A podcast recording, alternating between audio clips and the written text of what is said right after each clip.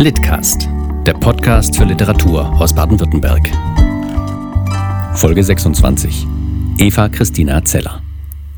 Eva Christina Zeller wurde 1960 in Ulm geboren und veröffentlicht seit den 80er Jahren Gedichte. Sie studierte Philosophie, Germanistik, Theaterwissenschaft und Rhetorik in Tübingen und wurde mit zahlreichen Preisen und Landesstipendien für ihr Werk ausgezeichnet, unter anderem mit dem Thaddäus-Troll-Preis. Für Litcast liest Eva Christina Zeller aus ihren Gedichten, in denen sich das lyrische Ich in Bäumen, dem Meer, dem Wechsel der Jahreszeiten und des Lichts spiegelt und in dem Tiere vieldeutige nahe Verwandte sind. Das leere Nest. Heute sind die Schwalben ausgeflogen, der verklebte Kokon im Giebel verlassen, der Kothaufen darunter getropfte Stalagmiten am Meer. Gestern schauten die Jungen zirpend mit offenem Schnabel hinaus, hingen über der Reling, als würden sie gleich in der Luft untergehen. Verpasst das Fallen, der Schrei und dann ein Öffnen der Flügel.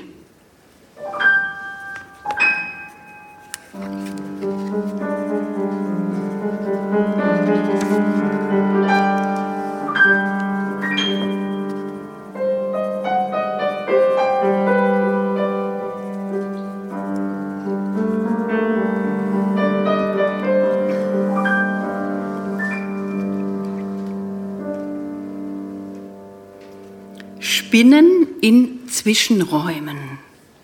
Spinnen ziehen zwischen Büschen von Johannisbeeren ihre Fäden, verknüllen sich abrupt, wenn man ihr Tagwerk zerreißt. Abrupt wie die Mutter das Küchentuch hinschmiss, mit den Töpfen klapperte, das Geschirr verräumte. Spinnen und ihre Arbeit, ihr Ärger, ihr Spät im Jahr, ihr Überall, ihr zwischen den Stühlen und Tischen, zwischen Strandhafer und Fischerhütten, in den wilden Himbeeren spinnen, ihr Stopfen von Löchern. Reißt der Wind diese Breschen hinein und Angst diese Löcher im Raum? Und sing ich wie im Keller in den Zwischenräumen? Wie sie sich abseilen am Arm und schnell zusammenfalten – lieben Behausungen, Menschen, Türrahmen, zwischen den Sommermöbeln, Segel im Wind, an Nägeln, an der Mülltonne, im Wacholder, überm Donnerbalken, Spinnen, ihr Tun. Dieses Gedicht musst du erst finden. Du musst von Stein zu Stein hüpfen auf dieser Eiszeitinsel, weil zwischen den Steinen Schlangen schlafen. Du musst den Wind ertragen, auch nachts, wenn er an den Türen rüttelt. Hinter jeder Tür, Tür sitzt jemand auf dem Donnerbalken. Du musst Steintürme bauen, darunter ist jemand begraben.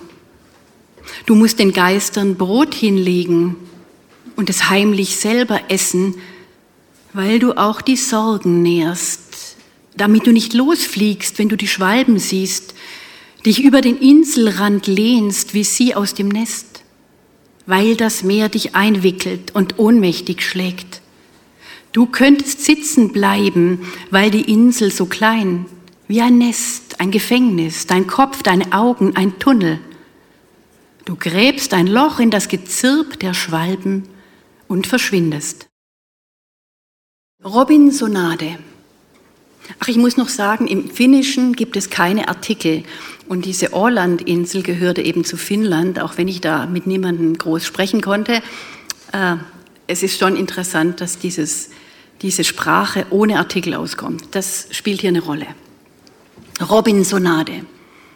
Dass du die Sprache nicht verstehst, die Sprache des Windes nicht, nicht die der Engel, die in dunklen Tüchern über den nicht erleuchteten Himmel ziehen. Es sind deine Ängste ohne Geschlecht. Das Finnische kennt keine Artikel. Kommen, wenn Sonne abgetaucht ist. Dabei drehen wir uns auf Insel im Meer. Erde, Steine ohne Geschlecht. wie Geister, Engel und nur Schlangen schlängeln sich. Stein kennt Eiszeit, kennt Tonnen Eis auf sich drauf. Was ist da Wind, fährt durch dich mit Teilchen. Du bist zum Durchfahren durchsichtig. Nur Steine, Schlangen, Spinnen, kleine Birken und Erika-Gestrüpp. Meer schlägt Wind auf. Abenteuer ohne Geschlecht. Wind ist Wind, auch Meer, Getöse, Gischt. Gedicht, geschlechtslos, vielsprachig, damit du sprichst in Sprache, du hältst inne, du isst Geister, Angst mit Brot, du siehst Handtuch als Fahne, du kapitulierst, du übergibst dich. Ziehen. Und Wort. American Mink. Da war dieses Tier auf dem Pier. Spielte mit dem Tau ganz selbst vergessen, mit dunklem Fell und Mardergesicht. Aber im Dämmerlicht tippte ich auf Bisamratte, Fischotter oder eine Katze? Ein Nerz aus Farmen befreit, sagt Finn. Schwamm bis hierher, raubt Vogelnester aus, bringt die Balance in Schlingern. Der Blick geht hinaus auf Steine, die alten, die bleiben, auch in schmelzenden Gletschern, härter, und das Meer überschreit jenes Gespräch, das wir sind. Löwe, Addo Nationalpark Südafrika. Zwischen den Autos liegt der Löwe im Schatten. Wir sind eingekeilt. Die Teleobjektive hängen aus den Fenstern, dick wie Penisse der Elefanten, die kamen später dann vorbei. Beim Busch, beim Busch der Büffel ausgeweidet und offen wie der Handschuh eines Riesen, der Schädel Minotaurus groß, verdreht die Augen, gedämpft, voller Fliegen. Schakale im Kreis mit blutigen Schnauzen.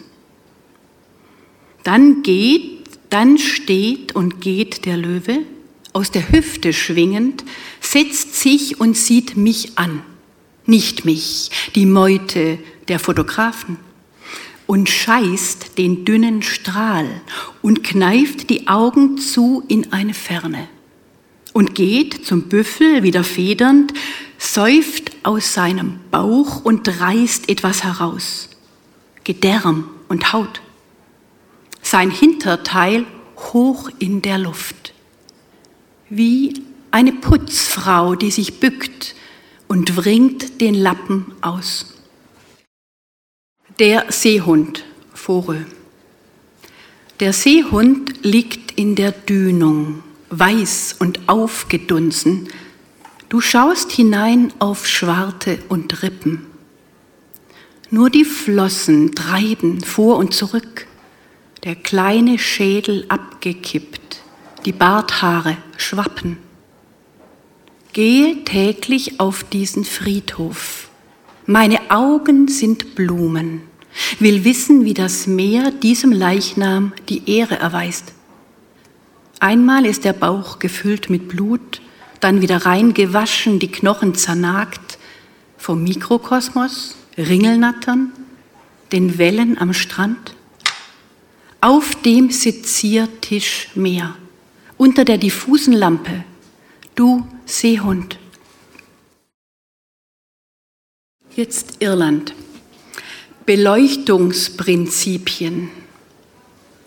Lichtkegel auf dem Meer von einem Scheinwerfer hingeworfen, den man nicht sieht. Jetzt fällt es ihr ein. Ein Altarbild ohne Kreuzigung, ohne Verkündigung, ohne die schlafenden Jünger am Ölberg. In Irland ist sie und könnte aufwachen.